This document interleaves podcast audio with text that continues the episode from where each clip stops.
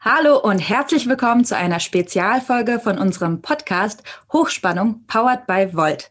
Heute geht es ganz besonders um die Landtagswahl in Rheinland-Pfalz, die am 14. März stattfinden wird. Und da haben wir zwei ganz besondere Gäste hier bei uns im virtuellen Studio, und zwar die zwei Spitzenkandidaten Alexandra Basun und Ron David Röder. Hallo Alex. Hallo. Und hallo, hallo. Ron. Hallo. Genau, die beiden, die sind auf dem ersten und zweiten Platz in der Landesliste. Der Ron, der tritt auch als Direktkandidat in Ingeheim an und die Alex ist Ersatzkandidatin im Wahlkreis Rhein-Hünsrück. Und wir freuen uns natürlich, die beiden hier zu Gast zu haben. Die werden uns ein bisschen durch das Wahlprogramm leiten.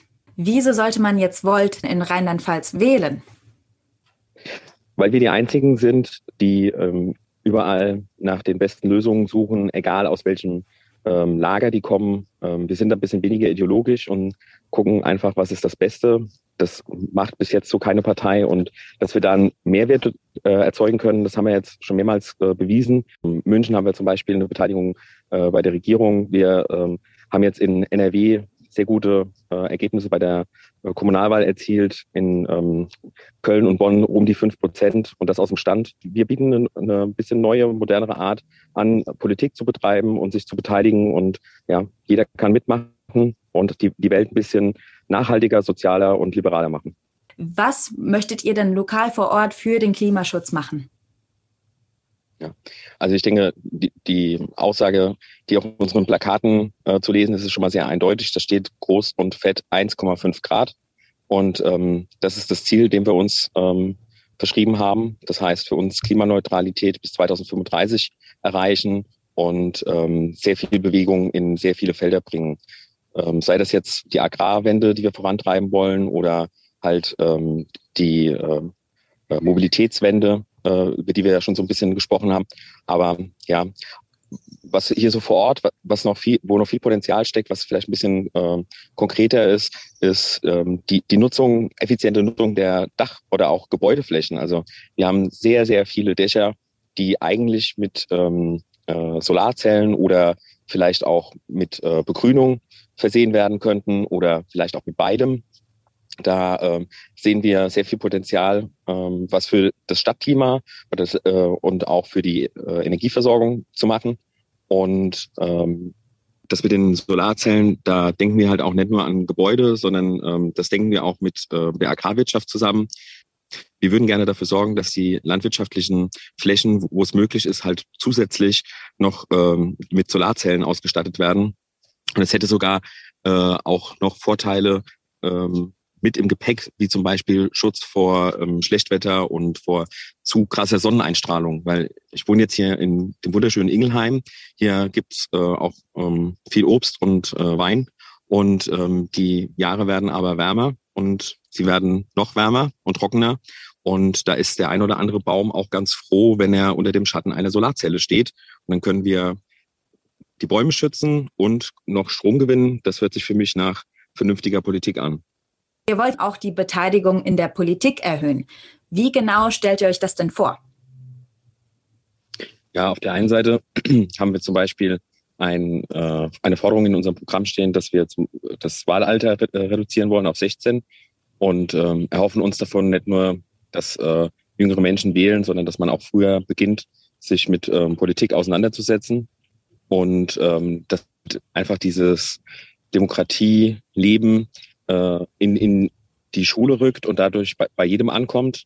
Und äh, da haben wir aber nicht nur so Wahlalter, äh, äh, das wir senken wollen, sondern zum Beispiel auch einen ähm, Petitionsprozess für Schüler, den wir gerne einführen würden, wo die auf einer Online-Plattform Ideen austauschen sollen, verbessern sollen und dann äh, abstimmen können. Und die Idee ist halt, dass die ähm, Gewinner von diesem sagen wir, landesweiten Wettbewerb ist das ja dann, äh, dass die in das Parlament kommen und sich dann äh, das Parlament mit dieser Idee befassen muss und dass das halt beraten werden muss. Ob das dann genauso umgesetzt wird, das ähm, steht natürlich auf einem anderen Blatt. Aber wir würden gerne den jungen Menschen die Möglichkeit geben, Themen zu setzen und ähm, sie aber auch in der Schule schon in die äh, demokratischen äh, Prozesse quasi einführen und äh, das ein bisschen zu einem alltäglicheren Thema machen, als es vielleicht im Moment ist. Ja. Und ähm, da setzt auch zum Beispiel die Idee mit den ähm, äh, Bürgerbudgets äh, an, dass man halt in, in den äh, Kommunen sagt, okay, es gibt äh, auch so Projekte für diese Stadt, wo man sich mit einer Idee drauf bewerben kann. Das kann, ich sag mal, eine profane Bank sein die, und ein Mülleimer, die vielleicht irgendwo hin sollen, ähm, wo sie fehlen und wo es vielleicht von der Verwaltung noch niemand gemerkt hat. Ähm, können aber auch ähm, andere Dinge sein, wie äh, vielleicht, dass man ähm, die, die ähm, ähm, den Veranstaltungskalender von der Stadt zum Beispiel so macht, dass man ihn halt äh, mit dem Handy abrufen kann, dass man eine Benachrichtigung, äh, Benachrichtigung bekommt, wenn eine neue Veranstaltung äh, da ist oder so.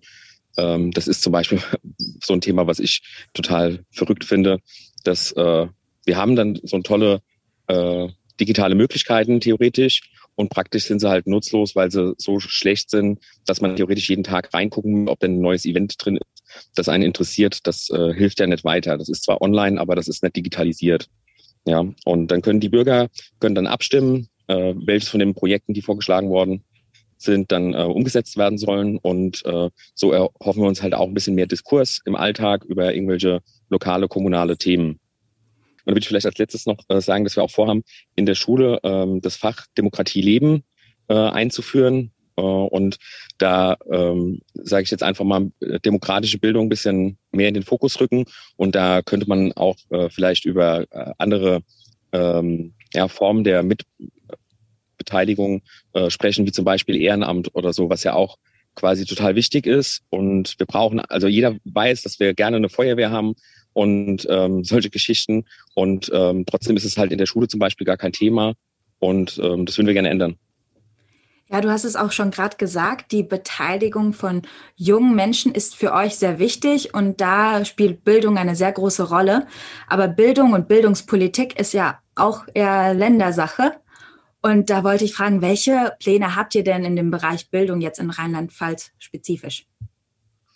Ja, wir ähm, würden gerne das äh, dreigliedrige Schulsystem hinter uns lassen. Ähm, und das auch, das ist so eine äh, Überschrift letztendlich, aber da steckt ganz viel drin, weil im Moment ist es ja so, unsere Schule äh, funktioniert nach einem preußischen Vorbild. Da gab es früher mal so Noten wie äh, Gehorsam und Betragen. Die haben wir jetzt mittlerweile umbenannt, weil wir gemerkt haben, dass die Worte nicht mehr so gebräuchlich sind und nennen das jetzt Mitarbeit und Verhalten. Ähm, ändert aber nichts daran, dass es äh, ein System ist, was unserer Meinung nach eher darauf ausgerichtet ist, ein, einfach äh, Sachbearbeiter oder Fließbandarbeiter und früher halt Bauern und Mägde hervorzubringen. Und ähm, wir ähm, sind der Meinung, dass das halt äh, vielleicht nicht mehr so ganz zeitgemäß ist, weil die Kids, die heute in die Schule gehen, die werden auf einem Arbeitsmarkt kommen, auf dem sehr viele Roboter Dinge tun, die früher mal ein Fließbandarbeiter gemacht hat und äh, sehr viele Software äh, Dinge erledigen wird, die heute Sachbearbeiter erledigen. Das heißt, wir brauchen mehr Kreativität, Problemlöser, äh, ich sag mal Freigeister, kritische und äh, keine äh, ja, Arbeiter, die ähm, angenehm zu führen sind. Ja. Und wir haben aber äh, dann das Problem, dass wir im Moment gerade Menschen in dem Schulsystem ausbilden, das überhaupt gar nicht darauf vorbereitet, was auf die Menschen zukommt. Und ähm, da sind wir der Meinung, ist schon ziemlich spät, so zu machen und das sollte man halt möglichst schnell angehen. Und da gehören aber auch Schritte zu wie äh, mehr Projektunterricht oder ähm, jahrgangsübergreifende äh, Unterrichtseinheiten und ähm, zum Beispiel auch für uns das Fach äh, fürs Leben, weil wir sagen, äh, wir haben ganz viele Fächer, die einen auf verschiedene spezielle Dinge vorbereiten, aber zum Beispiel, wie funktioniert das mit dem Notar oder ähm, wie funktioniert das mit der Steuererklärung? Ähm, wie, wie funktioniert das mit einem Kaufvertrag und solche Geschichten? Die kommen eigentlich im Moment nicht in der ähm, Schulbildung ähm, in dem Maße vor, wie wir es vielleicht eigentlich bräuchten. Und da denken wir auch, da ähm, sehen wir Handlungsbedarf. Und da haben wir uns auch umgeguckt, wo, wo läuft es denn im Moment schon besser und haben gesehen, in, in Estland äh, funktioniert die Schule ein bisschen anders als hier und auch ein bisschen digitaler als hier. Und die hat auch vielleicht mit Corona ein bisschen weniger Probleme gehabt als wir.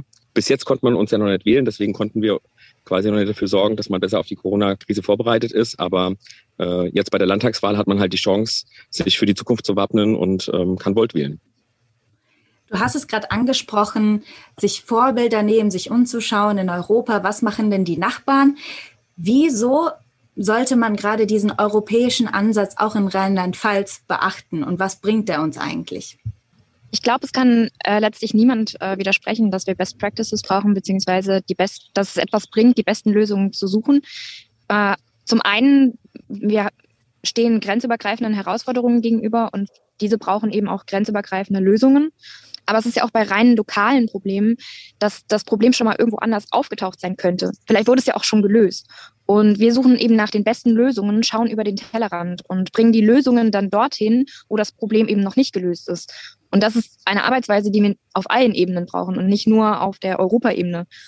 Und da lernen wir nicht nur von den besten Lösungen in Europa, sondern äh, auf der ganzen Welt. Wir haben zum Beispiel in unserem rheinland-pfälzischen äh, Wahlprogramm haben wir auch eine Forderung, die Postfächer für obdachlose Menschen beinhaltet. Und das ist letztlich eine Best Practice, ein, eine gute Lösung aus Australien. Ja, du hast jetzt über grenzenübergreifende Herausforderungen und grenzenübergreifende Lösungen gesprochen. Welche Grenzen hast du denn persönlich erlebt?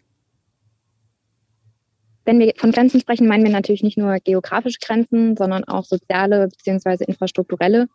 Geografisch habe ich durchs Reisen einfach den Unterschied zwischen innereuropäischen Grenzen und, sagen wir mal, richtigen Grenzen kennengelernt. Und zu diesen richtigen Grenzen möchte ich persönlich nicht zurück. Ich habe auch soziale Grenzen erlebt, zum Beispiel ein aktueller Fall. Wir haben extrem mit extrem vielen obdachlosen Menschen gesprochen und mit äh, ihre Geschichten gehört, ihre ganz persönlichen Geschichten, die sie erzählen, ja, auch mit einer Meinung, die aber nicht in, äh, die, die sich aber nicht in äh, politische Prozesse einbringen können, weil sie keine Postanschrift haben. Nicht nur für eine Wahlbescheinigung braucht man eine Adresse, sondern auch, um sich für eine Ausbildung oder einen Job bewerben zu können. Aber auch im Alter. Menschen, die einen Beruf ausüben und unverschuldet ihre Arbeit verlieren, müssen auch mit 50 Jahren noch die Chance haben, wieder einen Job zu finden. Und ja, strukturell kann ich nur sagen, ich bin in der Nähe von Duisburg geboren und dort war es selbstverständlich, dass alle zehn Minuten ein Bus fährt. Für mich war es da ein absoluter Kulturschock, als ich als Kind in den Hunsrück gezogen bin, in einen Ort, in dem zweimal am Tag ein Schulbus fährt. Und jetzt in äh, Corona-Zeiten ist das Internet wegen Homeoffice und Homeschooling so überlastet, dass die Betreiber entschieden haben, dass man da das Datenvolumen nicht mehr aufstocken kann. Was natürlich absurd ist, in, wie gesagt, einer Zeit, in der Homeoffice und Homeschooling betrieben werden muss. Und Ron, was sagst du denn zu dem Grenzenthema und Grenzen überwinden? Ja Gott, also das Erste, was einem vielleicht einfällt, sind irgendwie Landesgrenzen. Und da ähm, bin ich alt genug, um das noch erlebt zu haben, dass man irgendwie mit dem Maschinengewehr äh, auf der Urlaubsreise mehrmals begrüßt wurde. Und da kann ich nur sagen, ich fand das als Kind immer sehr beängstigend, wenn man ja aus Deutschland kommt, wo es nicht unbedingt gewöhnlich ist, dass man mit Maschinengewehr die Polizei irgendwo sieht ähm, und dann da an, an der Grenze von so, ich sag mal, aus meiner kindlichen Sicht Soldaten begrüßt wird. Und mir geht es auch jetzt noch so, dass immer, wenn ich über eine Grenze in Europa fahre, die verweist ist, dass ich ähm, Gänsehaut kriege und ähm, mich darüber freue, dass wir es geschafft haben, diese Grenze zu überwinden. Aber ja, genauso wie Alex gibt äh, es von mir auch andere Erlebnisse, ähm, die mir sozusagen die Grenzen aufgezeigt haben, äh, die ich gerne ändern würde. Ähm, meine Frau und ich haben zum Beispiel überlegt, wo wir hinziehen können und haben uns dann so äh, informiert, ähm, als wir äh, für die, die Familie quasi den, den Garten äh, irgendwie organisieren wollten. Und ähm, wir sind beide, glaube ich, jetzt nicht unbedingt so die super Stadtmenschen und wären gerne vielleicht auch noch ein bisschen ländlicher äh, irgendwo hingezogen. Und wir mussten dann halt feststellen, dass unsere Bedürfnisse bezüglich ÖPNV und Internet, weil wir ja auch beide aus dem Homeoffice mal arbeiten und so, ähm, ja, schlicht und ergreifend auf dem Land nicht zu realisieren sind und sind dann in eine Kleinstadt gezogen. Und ich finde es irgendwie ein bisschen schade, weil wir haben auch äh, die Problematik, dass ja in der, in der Stadt die äh, Mieten immer teurer werden, weil die Nachfrage so hoch ist. Und ich könnte mir halt auch vorstellen, da wohnen vielleicht auch ein paar Leute, die auch ganz gerne auf dem Land wohnen würden, wenn es denn dort eine, äh, eine anständige Anbindung ans ÖPNV-Netz gäbe und äh, wenn man auch vielleicht aus dem Homeoffice da arbeiten könnte. Und ja, das, da verpassen wir irgendwie eine Chance und hängen ganz schön viele Leute ab. Ich kann mir auch vorstellen, dass es auch Digitalisierungsgrenzen gibt, wenn man jetzt zwischen Land und Stadt unterscheidet. War das auch für dich ein Grund, dann jetzt nicht auf dem Land zu leben? Äh, ja, das war, also die Internetgeschwindigkeit war quasi einer der zwei Gründe, die uns in die Kleinstadt äh, geführt haben. Ähm, und ja, ich sag mal, das ist halt für mich ist es so, ich kann mir das gar nicht äh, vorstellen, dass wir das nicht hinkriegen im Moment, dass wir halt überall eine vernünftige Anbindung ans Internet haben. Und ich finde es auch irgendwie total verrückt, dass jetzt die äh, Regierung dann sagt, hier ähm, Kinder mal ins Homeschooling und äh, Eltern ins Homeoffice. Ähm, und aber Netz haben wir leider keins, sage ich jetzt einfach mal. Das ist ja irgendwie schon so ein bisschen verrückt. Was bedeutet Volt für euch beide? Ich glaube, was Volt als Bewegung auszeichnet, ist, dass man bei uns einfach direkt mitmachen kann. Wir haben verschiedene Arten der Beteiligung. Man kann sich als Freiwilliger einfach bei verschiedenen Aktionen äh, beteiligen oder ähm, in, dem, in dem Team ähm, langfristig mitarbeiten, indem man bestimmte Rollen übernimmt oder best äh, in bestimmten, an bestimmten Projekten arbeitet. Und man kann natürlich auch äh, bei uns, wir sind eine Partei, Parteimitglied werden. Und wenn ihr mitmachen wollt, dann einfach unter void.team slash join anmelden für mich persönlich war es so, ich habe halt, ähm, nenn es mal ein disruptives Erlebnis in meinem Leben gehabt äh, bei der Geburt meines zweiten Sohnes und das hat einen sehr langen ähm, ja, Denkprozess ausgelöst, der halt darin gemündet ist, dass ich gesagt habe, ich möchte ein bisschen mehr mich ähm, ja, Richtung Gemeinwohl und weniger Richtung Arbeit in meiner Zeit beschäftigen. Und da habe ich mich umgeschaut, was ich machen möchte und war ein bisschen frustriert, ehrlich gesagt. Ähm, dann hat aber glücklicherweise der YouTube-Algorithmus ein Video von ähm, Damian Böselager, unserem EU-Parlamentarier, ähm, in meine Playlist gespielt. Damals war er noch Kandidat und ähm, da, ja, das hat sich sehr cool angehört und dann war ich einen Tag später in Mainz an Wahlkampfstand und ähm, ich glaube eine Woche später war ich dann ähm, ja äh, ganz tief drin. Dankeschön für das Gespräch. Auf jeden Fall würde ich Volt wählen, wenn ich in Rheinland-Pfalz denn wäre. Aber weil der YouTube-Algorithmus ja nicht immer so freundlich ist und nicht alle immer von uns mitbekommen, wollen wir hier an dieser Stelle auch ein bisschen nachhelfen.